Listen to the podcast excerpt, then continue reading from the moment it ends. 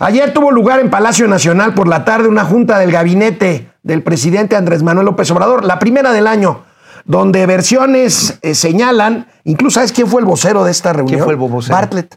Ah, man, ah, claro. Le dijo, no, no, no, no hablamos del tema de los organismos autónomos, pero Bartlett dijo, sí, No, sí hablamos bueno, del bueno, tema. es que Bartlett, Bartlett es el protosecretario. El protosecretario. Sí, sí, Yo pensé pero- que así protozoario. No, no, él ya está un poquito más evolucionado, él sí llegó a dinosaurio. Ok, ok, Ah. ok. Bueno, en esta reunión, eh, pues las versiones señalan que se empieza a trabajar en un paquete de iniciativas para modificar la Constitución y empezar a eliminar organismos autónomos, estos que no le gustan al presidente. El pretexto es el presupuestal. Me parece que es el pretexto, amigo, porque pues en realidad lo que quiere eh, Palacio Nacional es concentrar más y más y más poder. A ver, nada más hay que decirlo así.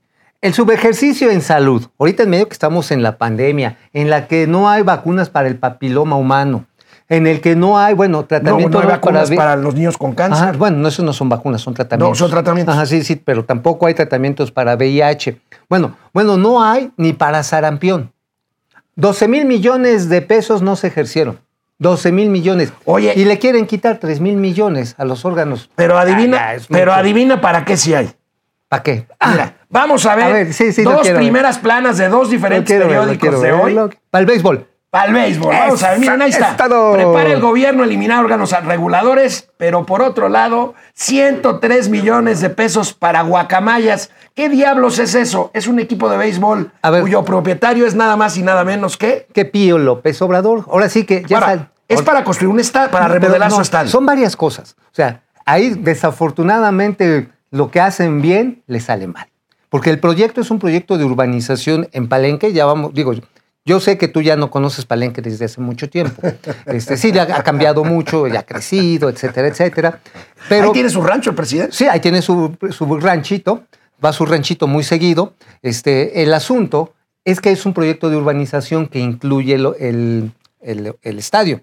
Sin embargo, son tantas las broncas en las que se meten, la falta de claridad, que sucede en este tipo de concursos y bolas pericos, los Pues mira, cachó mexicanos unidos. Los cachó Mexicanos Unidos contra la Corrupción. Sí, Y veamos las imágenes de lo que es el estadio de las guacamayas de Palenque, propiedad de Pío López Obrador. Ahí lo tenemos. Pues un estadio pequeño, un estadio modesto, Modesto, republicano, Este, 103 austero. millones de pesos. Mire, el problema no es el... pro- Ahí tienen a Pío López Obrador, miren. Ajá. El problema, amigo, no es el proyecto urbano de Sedatum para modernizar Palenque, sino darle 103 millones de pesos a un estadio donde juega un equipo que es propiedad pues, de tu hermano, ¿no? Si eres el presidente. Pues mira, ah, digamos que aquí la- ahora sí que lo bueno sale malo. O sea, porque sí, Palenque, digo, yo insisto, amigo, hace mucho tiempo que tú ya no andas por esos lares, eh, ha crecido muchísimo. Es una zona urbana con mucha densidad. Tienen problemas para ¿Me tratamiento estás de agua. justificando que No, mientras eh, no, quieras estoy, no, estoy a justificando. le des 100 No, millones de no, pesos a un es- no, estadio estoy- no, no es el estadio, es toda la zona urbana que le quieren No, hacer. los 100 millones son para el estadio. No, vamos a tener información eh, única, exclusiva, interplatanaria, intergaláctica en el transcurso del día de hoy.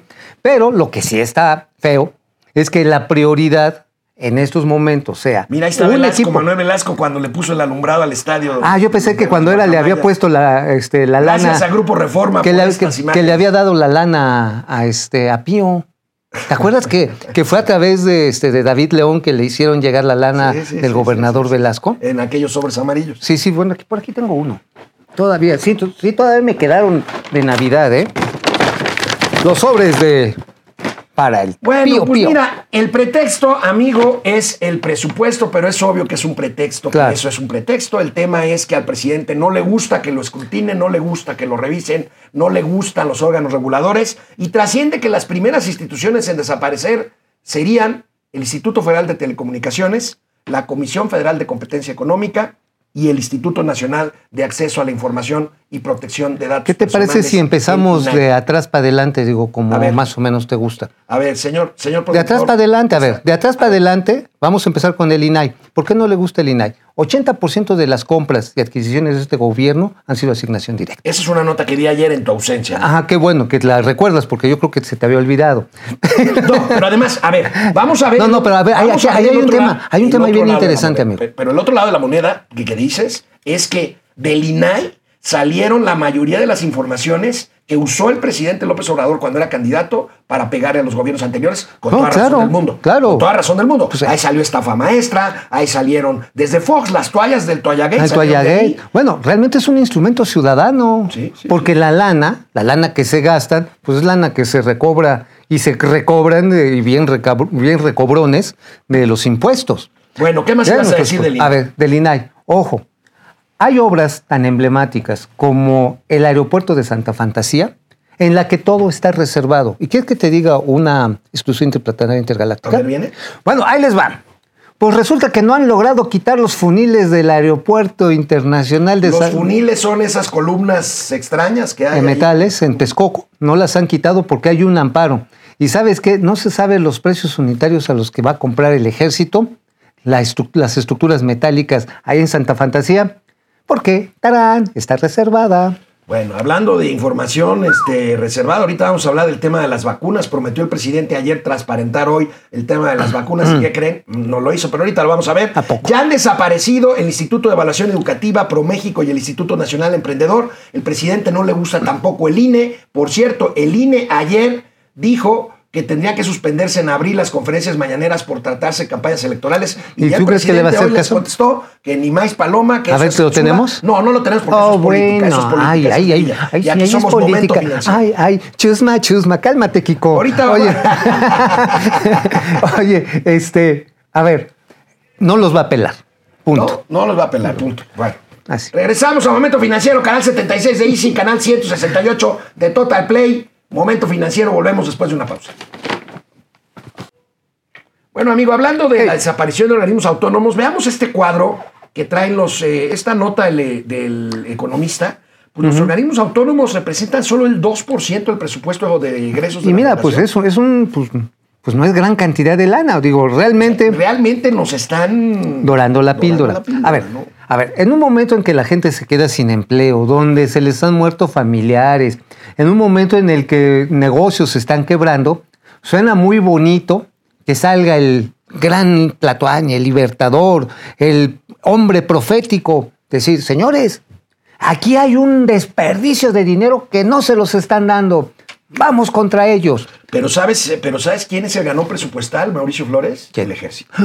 No me digas. Vamos a ver esta A ver, a ver, a ver. nota de reforma. Fíjate nomás, rebasa Secretaría de Defensa Nacional, gasto de ocho secretarías juntas. Fíjate la gráfica, cómo incrementado el... el- Oye, el le da- Hay que estar bien, ¿verdad? Oye, Pero- le da vuelta a la presidente, función pública, No, no, no. A la Secretaría de Gober- a la Secretaría de, Energía- de Economía. Crece el presupuesto de Sedena, 39% es delegada de Andrés Manuel López Obrador. Y es que, con todo respeto, yo le tengo un gran respeto Yo al ejército mexicano, pero lo único que le falta al ejército mexicano es venir a hacer momento financiero. No, no, no, no. Momento. Momento, ahora sí, porque esto es momento financiero. El 14 de febrero, la autoridad encargada de repartir las rosas es la Secretaría de la Defensa Nacional. Y los chocolates también. Se los van a comprar con honestidad, sin corrupción, y se van a entregar a todos los rincones de México, sin distinción de clase social y, por supuesto, con transparencia. ¿Es el Día de los Inocentes? ¿ok? Pues por ahí va, ¿no? Es todos los días Bueno, aquí. el ejército mexicano ahí tienen el presupuesto. Bueno, pues este es un tema que el presidente lo quiere tener a nivel presupuestal. En realidad es un tema político, es un tema de contrapesos de poder. Pero quiero Oye, preguntarle, oye, dime, amigo. Pero no había dicho López Obrador que iba a regresar al ejército a los cuarteles, que iba a ser un gobierno civil, que iba a haber una guardia cuarteles, civil. pero a los cuarteles a coser, a bordar, a hacer aeropuertos, este, A hacer planes. a hacer planas, este, este, A comprar, las compras que de los muebles que repartieron allá en Tabasco, a vacunar. a vacunar Están vacunando en centros militares, amigo. en centros militares. Pero bueno, quiero, antes de pasar al tema de vacunación, que nos platiques el tema de Aeroméxico. Anoche recibimos un comunicado Sí, de la caray. empresa aérea Bandera Nacional, Aeroméxico. A mí me pareció sorpresivo, no sé tú qué piensas, amigo. Solicita ante las autoridades laborales dar por terminados los contratos colectivos de trabajo con ASPA, que es la Asociación Sindical de Pilotos Aviadores, y con ASA, que es la Asociación Sindical de Sobrecargos de Aviación. Oye, amigo, ¿Qué significa esto? A ver, pues digo, me voy a ver muy, quema mucho el sol, pero la verdad yo ya lo veía venir. Porque aspa te raspa. Y asa, pues seas te. naco. Pues sí, a ver, a ver. ya lo veníamos diciendo en la columna de ayer de Gente detrás del dinero, que se le había acabado la pista a Aeroméxico. Y desde el viernes ya lo estábamos advirtiendo en nuestros espacios web. ¿Por qué? Porque la negociación del contrato colectivo de trabajo, tanto de pilotos como de ASA, pues está atorada. Los trabajadores no desean eh, pues hacer una aportación que implicaría como 500 millones de dólares. Es que, es que la empresa le está ofreciendo bajarles prestaciones, Salarios. aumentarles horas de vuelo y todo Ajá. para poder salir del capítulo Sí. 11, que es el capítulo de quiebras en para monetizarlo, para, monetizar monetizarlo. eso y entonces Apollo Investment, que es el que le da la lana, le soltaría los 325 melones de dólares que todavía faltan y no se acabaría la caja. Que por cierto, veamos esta información que trae el periódico Reforma también. Ahí tenemos, amigo, el crédito este al que haces referencia. Ujú, así Danos es. los números, por favor. Ahí están. Mira, son mil melones en total, pero ya les habían adelantado al principio 100 millones. Mil millones de dólares. mil millones de dólares. Después 275 a finales del año pasado, ¿sí? Esto para mantener la operación y el reinicio después de los meses de cierre y de baja de la demanda. Y quedaron 625. Ahora, esta lana no es así aire porque me caes bien. Aeroméxico empeñó literalmente hasta los calzones. Las posiciones en el aeropuerto de la Ciudad Los de México, slots. los slots, bueno, la Terminal 2, ellos tienen una parte exclusiva de ¿También la... está Sí, hipotecada? claro, está hipotecada. Está hipotecada la estación de Nueva York, la de París, la de Madrid, este, la propiedad de, creo que son O 35 sea, están aviones. con el agua hasta el cuello. Sí, Y entonces, ¿esos 625 millones de dólares que faltan llegarán o no llegarán? O si no se firma el acuerdo con pilotos y sobrecargos, Ahora, entonces, ¿qué implica el romper con estos? Este, ¿Van decirle- a correr a todos ellos? o- No, es decirles, señores, con, bajo estas condiciones no podemos trabajar con ustedes, no podemos darle viabilidad a la empresa. Y si no le damos viabilidad, pues entonces cancelamos los contratos Oye, y ¿Nos reiniciamos. vamos a quedar sin líneas aéreas? Híjoles, pues me da Porque miedo platícame qué pasa con la línea aérea del Bubu. del bubus. Interjet. ¿Qué No, pues esa Interjet? ya colgó los tenis. Métanse a su página de Interjet y aparece sitio no disponible. Oigan, sitio recordamos, no disponible. ya lo hemos dicho varias veces, quiero recordarles de que alguna vez pasamos aquí un video del actual dueño de Interjet. Ricardo del Valle. Este, Alejandro, ¿no? Alejandro del Valle. Alejandro perdón. del Valle. Ricardo del Valle es el dirigente de, De- de los sobrecargos. de los sobrecargos. De los sobrecargos, perdón. Este, Perdón. Alejandro del Valle presumiendo un Bugatti, entonces que decía que era el Bubu. Entonces por El eso Bubu se nos descontroló. El Bubu está cañón. Está cañón, sí. Bueno, entonces Interjet también ya peló gallo, ¿no? Sí, no, ya Interjet ya.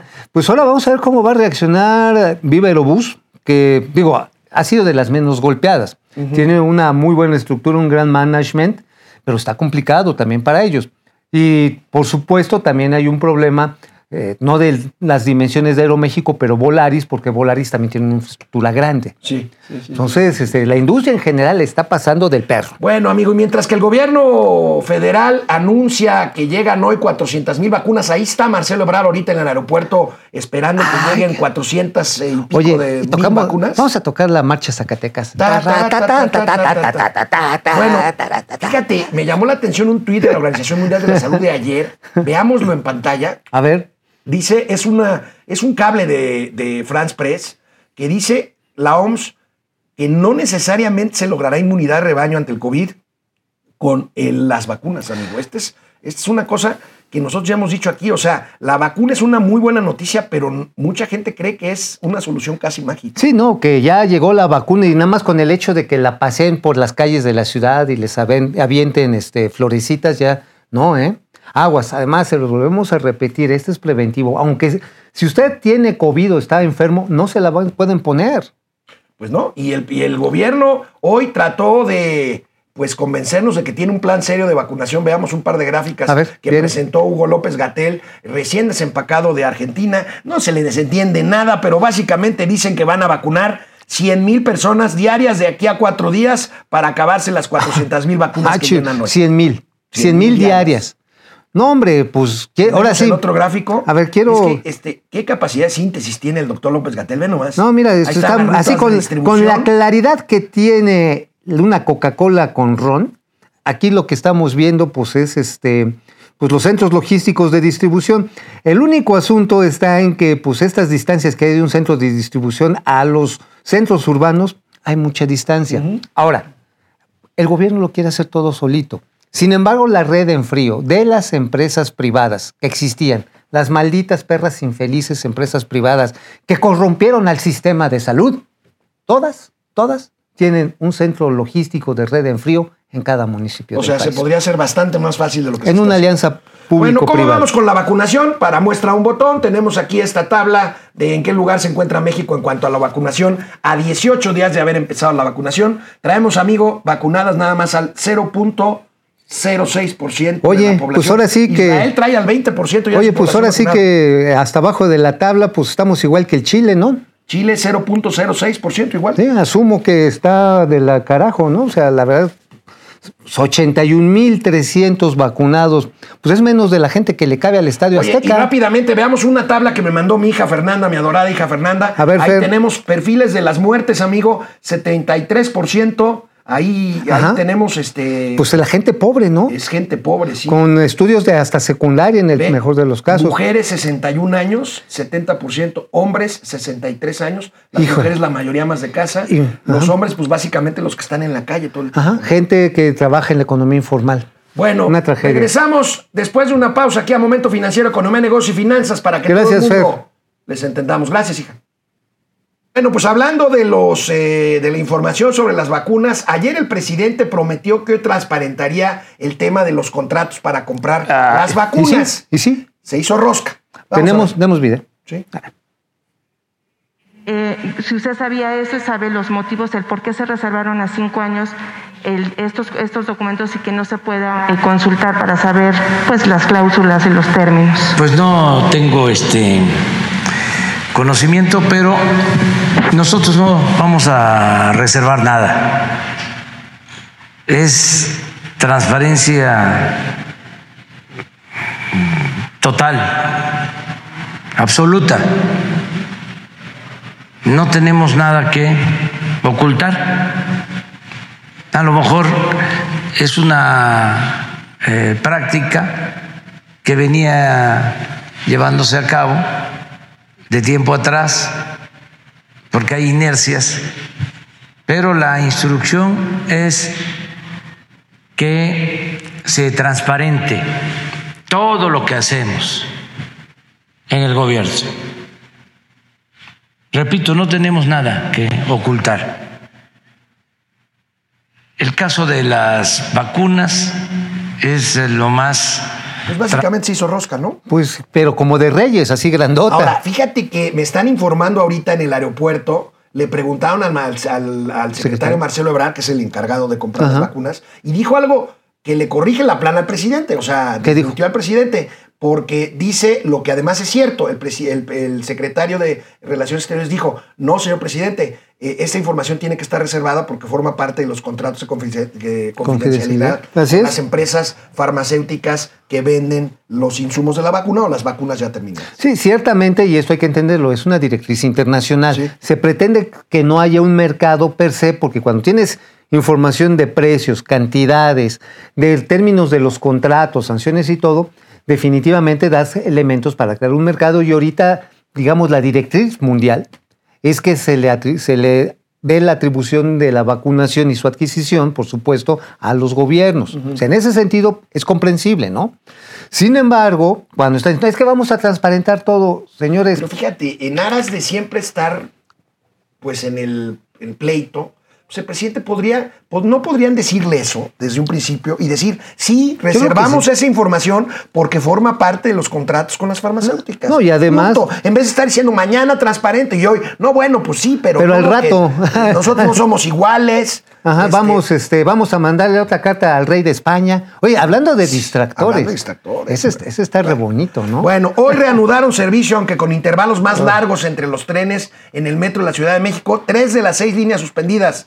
Cuatro, cinco y seis servicio afectado por el incendio del sábado que dábamos a conocer aquí. Seguirán, sin embargo, por meses eh, sin funcionar la línea 1, 2 y 3, que son las más saturadas del sistema. Entre esas tres líneas se llevan más de la mitad de los 5 millones de pasajeros que transportan. Oye, ¿sabes que aquí hay un asunto que todavía no está muy claro? Todavía no están terminados los peritajes se requiere un peritaje para saber dónde fue donde falló todo. Yo me estoy llamando a Doña Austeridad. Aunque todo indica que efectivamente la falta de inversión, como quedó documentado en diversas notas periodísticas de este fin de semana, eh, pues la falta de inversión, más de 6 mil millones de pesos, dieron pie a que no se renovaran equipos específicos y reventara y se quemara la- el centro. ¿Sabes cuánto necesita el metro? Por más que nieguen que no hay, eh, sí hay recursos para el metro, el metro necesita nada más para mantenimiento 4 mil millones de pesos al año que no hay. Nada más. Oye, por cierto, la tarifa, perdón, me voy a meter en algo muy rudo. Dice todo el mundo, bueno, es que con cinco pesos te dan masaje, pasaje y agasaje. Digo, así lo he escuchado. No, no lo he escuchado. Yo sí. Bueno. Pero a ver, la cuestión es la siguiente. La tarifa, dicen o estaban esperando al inicio del gobierno de Claudia Sheinbaum en la ciudad, que se fuera a 10 pesos. 10 pesos solamente para poder garantizar esos 4 mil millones de pesos que requiere de mantenimiento y empezar a trazar de manera este, decente una ampliación porque el metro también es cierto, está rebasado porque no ha crecido. En vez de tener, ¿cuántos son? 99 kilómetros de, de metro en la ciudad. No, de no, México. son 200 tre- y pico, No, no, 200 no, no, son- kilómetros ojalá. de metro. Sí, claro. Son No. 200, sí, incluyendo las vías del metro, el tren ligero, incluyendo la Ah, línea bueno. Del metro. No, pues si quieres la también- también- si quieres también la- si quieres también Ayer, ayer dimos, ahí está en nuestra A página ver, si de quieres internet, también el- le ponemos el tren de Bueno, amigo, el la montaña rusa. el metro- necesita el el, doble de tamaño. Sí, necesita el doble, pero son 200 Ah, kilómetros. a ti que te metro. gustan los doblones, necesita no, el doble. no, no. Bueno, ¿recuerdas tú el video aquel de un eh, velorio, una, una ceremonia fúnebre de unas personas de raza negra? Este, Ah, sí, los- donde los- bailan los- cargando Es- un es un ataúd. país africano, ¿no? Un país africano, bailan cargando un ataúd, Ajá. unos hombres eh, de raza negra con guantes blancos. y Ajá, bailan. sí, bueno, ¿recuerdan ese video? A Miren ver. nada más esta joya que hizo pues el siempre genial Vampipe. A ver. Vean nada más.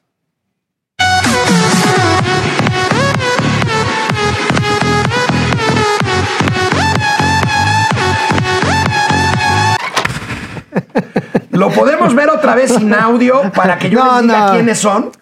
Es que la, la- A ver. la- la rola es la, picuda. La rola A ver, se llama mira, está, es Claudia Sheinbaum, está Pepe Merino, el tecnólogo, luego sigue Florencia Serranía, la directora del metro, y el gran Andrés Layuz, secretario de Movilidad y Transporte de la Ciudad de México. Está genial. Está ¿no? genial. Oigan, es que la verdad, yo sé que mucha gente gana muy poco, que es la que utiliza el metro, pero a ver, con 10 pesos apenas daría para el mantenimiento. O sea, honestamente. Bueno, y hay otro tema que le pega a las finanzas del metro. La mitad de los usuarios entran sin pagar Además, por los programas de apoyo ajá, sociales y todo eso. termina siendo, pues, este, y aparte subsidiado el precio, o Bueno, sea, por no eso- tiene dinero. Por eso las escaleras eléctricas no funcionan, por eso se desprenden plafones. Hablando de metro, amigo, ayer di a conocer un video increíble A ver. que no sabía yo que estábamos inaugurando una nueva sección en este momento financiero. A ver. Esta sección se llamará El gatelazo del día, A de ver. la semana o del año. Vamos a recordar este que sería el primero que fue ayer, pero pues no sabíamos que se iba a inaugurar esta nueva sección del gatelazo del día. Esta es la Como todas las cosas. del metro de la Ciudad de México. A ver, viene. Reiterar que por estatuto el mantenimiento y los programas de mantenimiento son responsabilidad de la gerencia de instalaciones fijas y sus sugerencias por especialidades. Entonces, usted no era la responsable, digamos, de esta área y no tendría alguna responsabilidad en todo caso por el incendio. A ver, el, yo soy la directora general del metro. Solamente. Sí. A ver, el, yo soy la directora general del metro. Solamente. Sí. Yo solo soy la directora general del metro. Oye, entonces, pues yo solamente conduzco Momento Por Financiero. eso, ya ayer dije, si tienen alguna queja, no nos las mande a nosotros, porque nosotros solamente hacemos momento financiero. Sí, sí, no. Mándenselas a alguien más, porque Sí, sí. no. Oye, ¿te imaginas que le preguntaran al presidente, oye, ¿qué onda con lo de las vacunas? Yo no soy el Hoy presidente. les presentamos el gatelazo de hoy. ¿Cuál el es? gatelazo de hoy. El tema es, hablando de salud, el tema Viene, es viene. la nueva cepa de COVID que nació en Inglaterra o que se originó en Inglaterra, en el Reino Unido, y que ya llegó a México a Matamoros. Ajá. Los veracruzanos no tienen de qué preocuparse. El gatelazo de hoy está a cargo de el gobernador constitucional del estado de Veracruz, Ignacio de la Llave. Ah, viene, viene, viene. Y pues nosotros no tenemos ningún aeropuerto que reciba pasaje de Inglaterra. Entonces no, no tendríamos por qué tener esa eh, preocupación, pero además contra ese, esa cepa y contra todos, las medidas de sana distancia son las que prevalecen.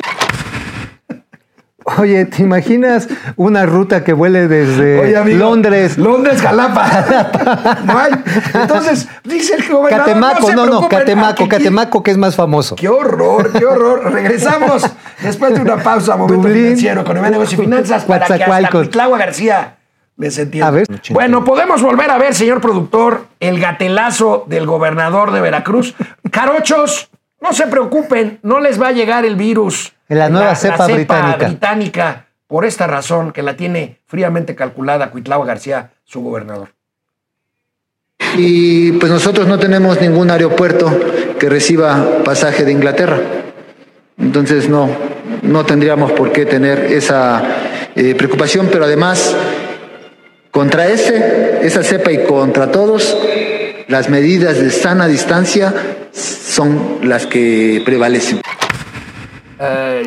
Oye, pues imagínate, ¿cómo se llama este aeropuerto, el moderno que tienen en, en cercanías de Londres? Este es Heathrow. Heathrow, un vuelo Heathrow, Heathrow. Heriberto Jara, No, Catemaco. Para, para los lujos. sí, por eso, pues es que ya si vamos a hacer la conectividad con el Bueno, sureste, pues amigo, Catemaco. ¿sabes quién, quién fue el que corrigió este gatelazo? ¿Quién? Hugo López Gatel. A ver, ¿cómo? A ver. La nueva variante hoy se llama variante de preocupación porque tiene una posible mayor transmisibilidad. Pero aún está en debate y mayormente se piensa que no, que las variantes o la variante que está constituida de más de 23 mutaciones genéticas no tiene implicaciones sobre una mayor capacidad de causar daño, lo que técnicamente llamamos virulencia, o una mayor capacidad de infectar, la infectividad o la posibilidad de que las vacunas pudieran ser inefectivas. No hay evidencia al respecto. Los centros de control de enfermedades de Estados Unidos, los centros de control de enfermedades de Europa ya se han pronunciado técnicamente al respecto. Entonces, por todas estas razones, aun cuando la expectativa pública de algunos segmentos de la sociedad pudiera ser sobre esta inquietud de qué restricciones o qué controles, la respuesta es no se necesita ningún control en particular. Y como ha ocurrido ya en 23 países, hoy incluido México, es eh, lo más probable es que esta cepa o esta variante, no es cepa, sino es una variante, eh, se propague por el mundo entero, por el mundo entero. Sin embargo, a pesar de su posible mayor transmisibilidad, no representa, y esta es una pues, declaración explícita de la Organización Mundial de la Salud, un riesgo adicional al que representa la propia pandemia. Y es así que la Organización Mundial de la Salud ha desaconsejado, este es el término que utiliza la Organización Mundial de la Salud, desaconsejado el imponer restricciones al respecto. Pues sí, efectivamente, es una cepa que como llegó el coronavirus, va a llegar a todo el mundo. Oye, pero qué rollero es este. ¿En cuánto tiempo podías haber dicho tú lo que dijo 15 Gatell segundos. En un minuto 30 segundos. En 15 segundos lo dice, señores, esta es una cepa que va a ser más Oye. contagiosa, está ya demostrado, hay que cuidarnos y hay que tener las restricciones requeridas. Bueno, y hablando de salud, ¿de qué escribiste hoy, mi querido Mauricio Flores Arellano? Leí tu columna y veo que hablaste de los medicamentos, los otros medicamentos, no los las demás. vacunas, todos los demás. Está terrible. Está tremendo porque la licitación que le encargaron organizar a la UNOPS pues está hecha con las patas. Desafortunadamente, la pri- el primer tramo de compra, que es para los tres primeros meses de este año, tronó como ejote, tronó como ejote. Solamente se compró el 25% de lo que le llaman prioritarios, es decir, todo lo que tiene que ver con enfermedades muy, muy intensas como es el cáncer, como es el lupus, como, que es un tipo de cáncer, por supuesto, como el VIH, con eh, ciertas eh, anomalías que desata la diabetes, etcétera, etcétera. Pero además solamente se compró el 30% de los medicamentos de patente. Esto nada más para los tres primeros meses del año. Para los otros nueve está peor. Titulaste tu columna Prepárense para, el desabasto, de medicinas. Así es. ¿Por qué? Porque todavía va la UNOPS y les manda su cartita a los laboratorios. Ay, ¿me das un descuento del 20%? Y pues les dijeron pues que no. A ver, 20% después de todo lo que se les saca, no, no podemos. ¿Puede, ¿Puede haber, amigo, más desabasto del que ya hay? Sí, desafortunadamente sí, porque en el momento en que, vamos a pensar bien, que la UNOPS, esta oficina que se contrató, no barato, ¿eh? sino por 150 millones Sí, de sí, sí, dólares. ya lo hemos dicho aquí en un momento. Diga, bueno, ok, ya, se supone que en febrero, los primeros días de febrero hacen la licitación. ¿Sabes cuánto tiempo va a tardar en que se llegue, empiece a suministrar ese producto y luego llegue, ahí ahora sí que dicen los expertos, se llene el canal para que llegue a una clínica? ¿Cuánto? De cinco a seis meses. Bueno, Entonces, pues ahí- vienen ahí meses muy, tema. muy Vienen difíciles. meses muy difíciles. en el y bueno, sector público. Regresando a temas macro, a temas industriales, hoy el INEGI dio a conocer el índice de inversión fija bruta. Está un poco retrasado, desfasado, pero así son los calendarios del INEGI. ¿Es octubre? Estamos octubre. Estamos en octubre. Vamos a ver el reporte del INEGI. Ahí viene, ahí viene. La inversión fija bruta presentó un aumento real de 2.8% durante octubre de 2020 frente a la del mes previo con cifras desestacionalizadas. En su comparación anual, descendió 13.7% en términos reales en el mes de referencia. Así, la tendencia ciclo de este indicador presenta el siguiente comportamiento. A su interior, los gastos de construcción retrocedieron 12.4% y en maquinaria y equipo total 14.9% frente a los de igual mes de 2019.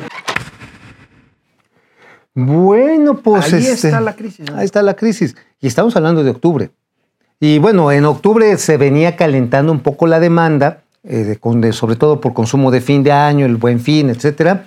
Pero pues ahí veías Pero- la desaceleración anualizada. ¿Por de qué la no nos explicas la gráfica de la inversión fija bruta que aparte del video extraordinario que siempre hace el INEGI, pues Mauricio Flores nos da aquí una cátedra de macroeconomía con las tablas del Pues INEGI. miren, ahora sí, ¿para qué llorar? Ahora sí que ya ni llorar es bueno. Construcción, para atrás, anualmente, terrible. Un repunte en el mes anterior de octubre frente a septiembre. Maquinaria y equipo prácticamente estancado. Maquinaria y equipo es vital porque finalmente está relacionado directamente con los procesos de manufactura y de transformación. Vean ustedes nada más la caída en equipo de transporte nacional. México, que era una potencia. 18%. 18%. Pero espérate, el importado.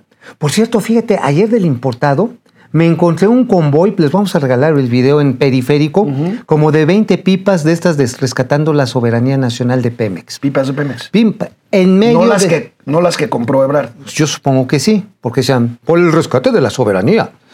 20 pipas sobre carriles centrales de periférico. Pues eso no se puede hacer. Pues cómo no, pues lo hicieron. Ah, pues pásame el video. ahorita lo, ahorita lo, ahorita se los Ahorita lo subimos. Bueno, este, empecemos a ver, empezamos a ver consecuencias eh, del nuevo eh, pues, confinamiento que no fuera total. Es, es más ligero el confinamiento de ahorita que el de abril, ¿no? Pues quién sabe, amigo. Mira, la cuestión está en que se desconfinó la gente por hambre. Vimos el caso de los restauranteros Sí, sí, ayer. sí. Bueno, ahorita vamos a hablar de eso. Y vienen, ¿sabes qué? Bares, gimnasios, eh, cafeterías y otros espacios que no fueron considerados como esenciales, también quieren abrir. ¿Por qué? Porque el agua ya llegó al cuello. Por cierto, este, abrieron los restaurantes este, ayer, abrieron 500 eh, unidades más o menos en la Ciudad de México y hay cacerolazos en las calles de los empleados de los restaurantes. En fin, este, pues vaya dilema el de familias muriéndose de hambre o atender el semáforo rojo por eh, contagios de COVID, amigo. Exactamente, exactamente, porque eh, se contamina más la gente, se contagia más la gente en reuniones familiares o de grupos, en fiestas, que en los restaurantes. Eso está demostrado. Eh, mucha gente va a empezar a dar positivo por las fiestas de fin de año. De- Eso que ni qué. Ya empezó. Ya empezó. Con Navidad, falta Año Nuevo y falta la semana siguiente de Y vacaciones. los restauranteros, pues obviamente, oye, nosotros pusimos todas las medidas de precaución. Oye, amigo, Y estamos este, antes de irnos a, a la pausa, tenemos una entrevista después de la pausa. Este, las Muy acciones de. Facebook y de Twitter se cayeron entre 4 y 6%, pues por el veto a Donald Trump. Por el veto. ¿Quién fue el veto? ¿Quién es El el veto, veto? el de los Plazas Sésamo. que Ah, ay, qué sangrante. Regresamos después de una pausa. Bueno, pues ya tenemos al director del grupo de consultor de mercados agropecuarios, agrícolas. Tenemos a Juan Carlos Anía. Juan Carlos, de veras, qué gusto, qué honor que estés con nosotros. Nada más para ponerlo en contexto, esta entrevista, oye, qué bien le está yendo al campo, al de Estados Unidos, ¿no? Creo que este, el gobierno saliente y el Congreso le va a dejar como 900 mil millones de dólares y aquí en México creo que nada más son dolores los que están quedando, ¿no?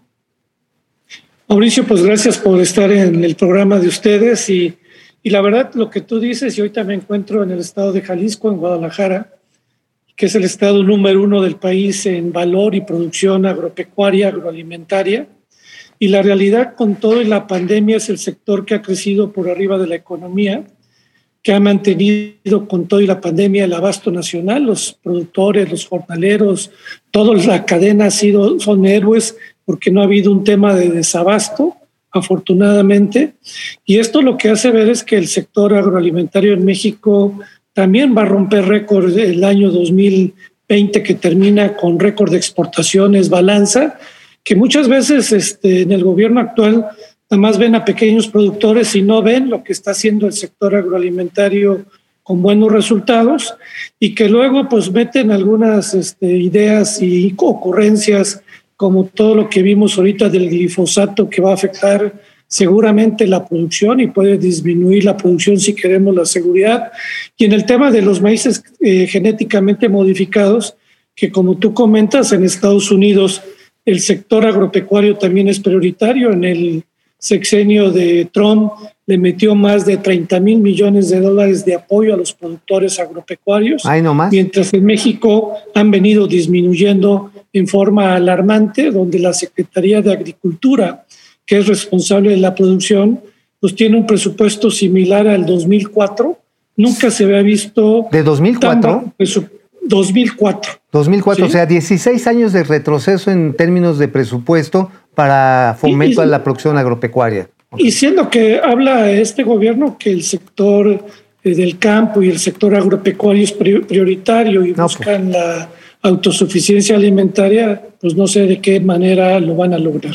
Oye, por cierto, esto que mencionabas del glifosato, hay un debate, se habla de que es un producto que puede tener efectos muy dañinos al medio ambiente, pero que también es un insumo esencial hoy por hoy, y pues se ordena, porque hubo un decreto eh, de que pues para el 2024 ya no se use. Este, parece ser muy poco tiempo, sobre todo cuando no tenemos exploradas todavía muchas alternativas, precisamente como herbicidas que sean biológicamente sustentables. ¿Cómo puede afectar esto a los costos de producción y a lo que está en nuestras mesas, Juan Carlos?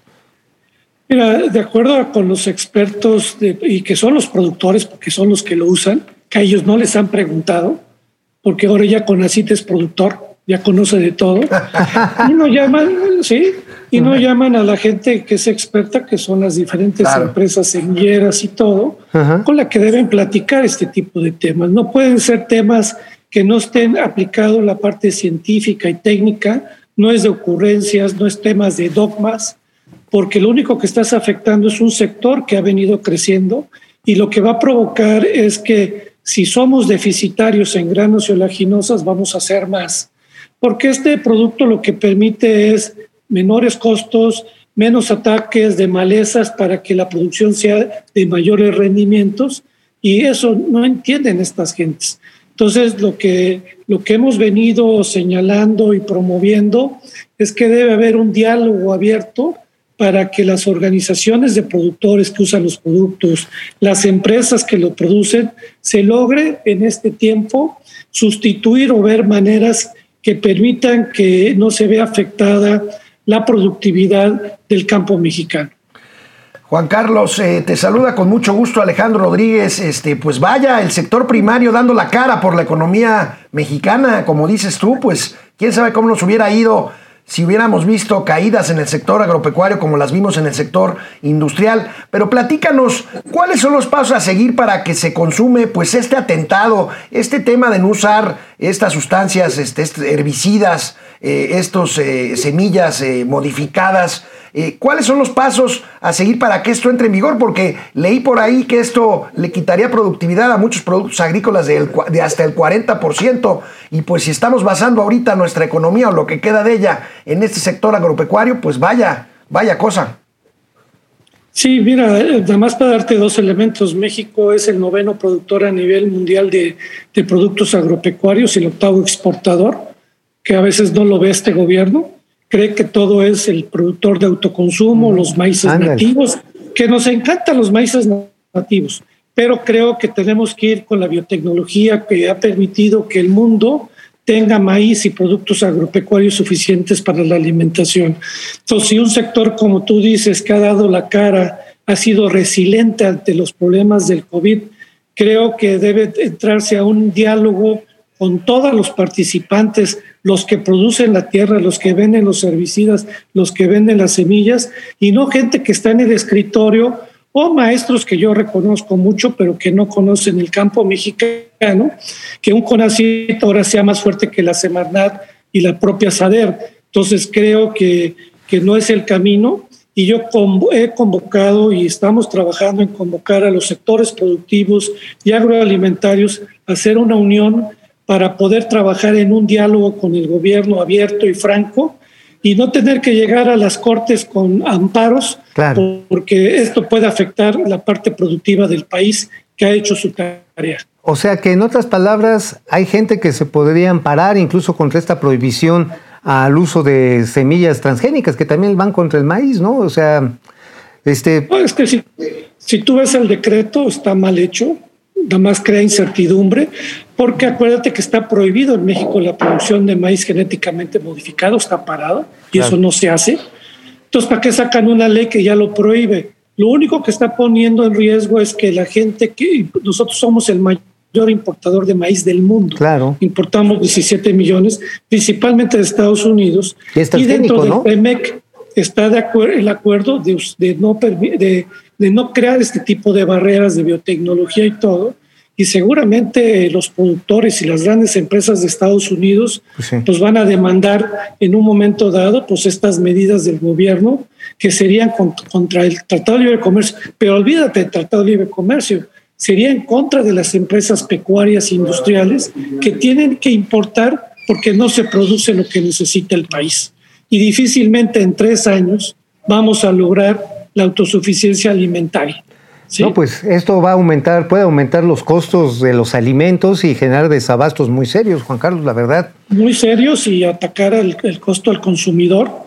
Híjole. Porque, pues, ¿cómo vamos a hacerle? Con maíces nativos no la vamos a hacer. Sí nos gustan los maíces nativos, nuestras tortillas azules y todo, pero son maíces que te dan uno y medio, dos toneladas por hectárea. Mientras maíces que no son genéticamente sino híbridos, nos dan 10, 12 toneladas por hectárea. Y eso hace que México sea el productor número uno de maíz blanco. En maíz blanco somos el número uno de autosuficientes. Nuestro problema está en el sector pecuario e industrial, que no somos suficientes productivos para poder abastecer el 100% de las necesidades del mercado mexicano. Te agradecemos mucho, Juan Carlos Anaya, la claridad de tus conceptos, la verdad muy interesante, nos queda muy claro. Estoy seguro que al auditorio, a los quienes nos siguen por las redes sociales de Momento Financiero, pues eh, nos dará mucho de qué hablar este tema, que pues tiene en el fondo muchas cosas ideológicas, ¿no? Sí, este, decisiones ideológicas. Muchas gracias, Juan Carlos Anaya, por estar aquí en Momento Financiero con nosotros. Gracias y atento a que me vuelvan a invitar, ahí estaré con Gracias. ustedes. cuenta con ello. Gracias, Mauricio. Nos vemos mañana aquí en Momento Financiero, amigos y amigas, Economía, Negocio y Finanzas, para que todo el mundo las entendamos. Salió bien. Mi queridísimo Juan Carlos, ¿está ahí todavía? Gracias. Sí, aquí estoy. No, y estoy a la orden, lo que necesiten, lo que necesiten.